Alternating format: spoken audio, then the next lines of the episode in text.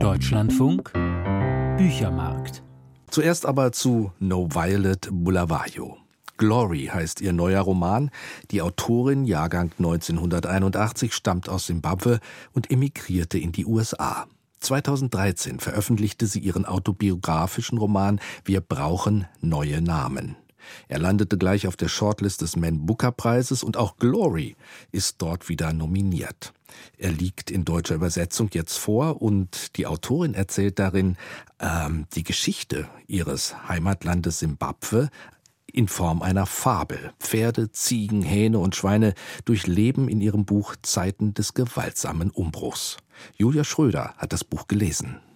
Seine Exzellenz ist müde, klapprig auf den Hufen und ein bisschen verwirrt.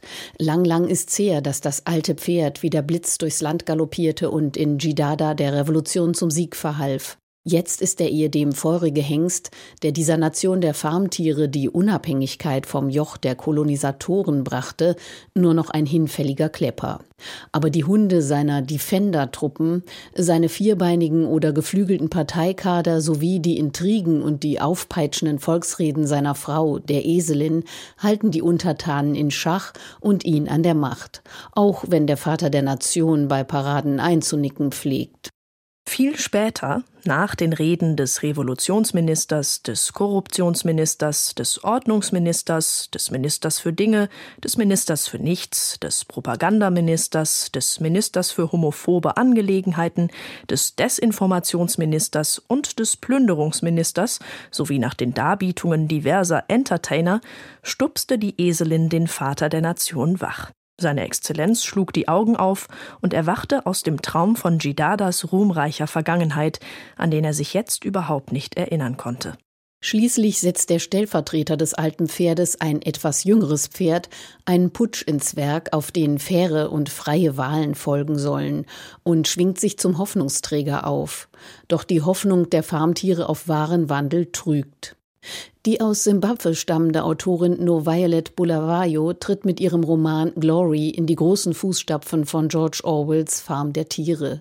Orwells Buch von 1945, seine Abrechnung mit dem real existierenden Sozialismus, gilt als beispielhafte Parabel auf den Weg der Sowjetunion in den stalinistischen Terror. Bulawayo versucht nun, die postkoloniale Entwicklung in ihrem Heimatland auf vergleichbare Weise zu fassen. Im alten Pferd und der Eselin sind unschwer Robert und Grace Mugabe zu erkennen, im jüngeren Pferd der heute amtierende Präsident, und die Handlung spiegelt bis ins Detail die tatsächlichen Ereignisse seit dem Machtwechsel von 2017 wider. Aber die Allegorie deutet weit über Simbabwes Grenzen hinaus. Denn nicht nur dort gibt es neue Machteliten, die ihre Bevölkerung ebenso unterdrücken und sich ebenso bereichern, wie es die von ihnen Abgelösten getan haben. Auch mit den im Ausland eingeworbenen Investorengeldern. Unterdessen, zu Hause, hielten die Dschidadier am Himmel der Nation Ausschau nach den Privatjets, die mehr Geld kosteten, als dafür nötig wäre, ein paar Straßen auszubessern, ein paar Kinder in die Schule zu schicken, Medizin für die maroden Krankenhäuser zu beschaffen oder dem Spritmangel abzuhelfen. Sie zählten, wie oft der Erlöser immer wieder ankam und abreiste, immer wieder hin und her flog, immer wieder eine Aktentasche voll Versprechungen aus dem Westen mitbrachte. Überflüssig zu erwähnen, dass es eh die Chinesen sein werden, die das Rennen um die Ausbeutung der natürlichen Ressourcen des Landes machen. Denn im Gewand der Fabel ist No Violet Bulawayos Roman eine durchaus realistische Satire.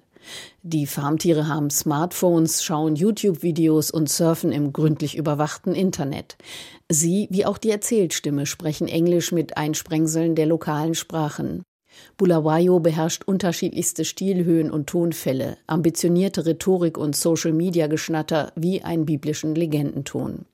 Nicht erst seit Orwell verleiht die literarische Form der Fabel sowohl individuellem Verhalten wie politischen oder historischen Ereignissen die Würde des Allgemeingültigen. Die Fabel hat allerdings auch ihre Tücken. Im parabelhaft allegorischen lauert die Gefahr simpler Schwarz-Weiß-Malerei. No Violet Bulawayo umgeht dies durch scharfsichtige Beobachtung der Einzelheiten und einen Sinn für das Komische im Schlimmen. Ihr dient die Besetzung aller Rollen mit Tieren zur Verfremdung, zur Ironisierung von Gier, Machthunger und Hasenfüßigkeit, kurz des allzu Menschlichen. Nach und nach jedoch ändert sich der Ton, die Farce kippt in die Tragödie. Die junge Ziege Destiny kehrt aus dem Exil zurück nach Jidada und während sich in der Gegenwart die demokratische Neuordnung des Landes als fauler Zauber entpuppt, findet Destiny mehr über ein großes Verbrechen der Vergangenheit heraus, dem ihre eigene Familie zum Opfer fiel, den Gukura Hundi.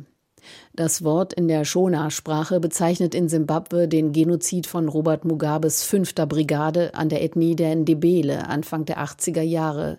Ein Völkermord, der bis heute nicht vollständig aufgearbeitet ist. In Bulawayos Roman verschwimmen die Konturen der tierischen Fabelfiguren und ihrer menschlichen Vorbilder. Die Schilderungen, wie die vermenschlichten Ziegen in den Dörfern, alte Kinder, Frauen, Männer von den Defender-Hunden des alten Pferds gefoltert und massakriert werden, sind herzzerreißend. Ich sehe noch genau vor mir, wie meine Tante sich ans Hinterbein des Kommandanten klammerte und bettelte In Jesu Namen, ich flehe euch an. Wir sind doch alle Kinder Gottes, bitte, bitte. Noch heute höre ich ihr flammendes Gebet. Dieses Grauen der Vergangenheit, verschwiegen und verdrängt, findet über Träume und Visionen in den Roman. Die von Destiny schließlich aufgeschriebene Erinnerung an die Ermordeten setzt allerdings auch ein utopisches Potenzial frei, das der Macht der Literatur, dies sei verraten, deutlich zu viel zutraut. Sie bringt das Schreckensregime zu Fall und eine strahlende Zukunft bricht an. Das wirkt dann doch wie der allzu schöne Wunschtraum einer Autorin, die gezwungen ist, aus dem Exil über ihr Land zu schreiben. Gerade diese Utopie am Ende der grimmigen Fabel verhindert, dass Snow Violet Bulawayos Glory der große afrikanische Roman wird, der er hätte werden können. Julia Schröder über Glory von No Violet Bulawayo. Aus dem Englischen von Jan Schönherr, Surkamp Verlag, 460 Seiten, 25 Euro.